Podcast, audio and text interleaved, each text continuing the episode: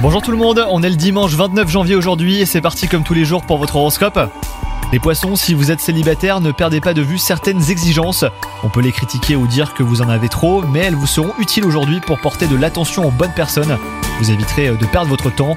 Quant à vous, si vous êtes en couple, bah tout va bien. Mais attention à ne pas laisser la routine s'installer. Elle a parfois un côté agréable à petite dose seulement.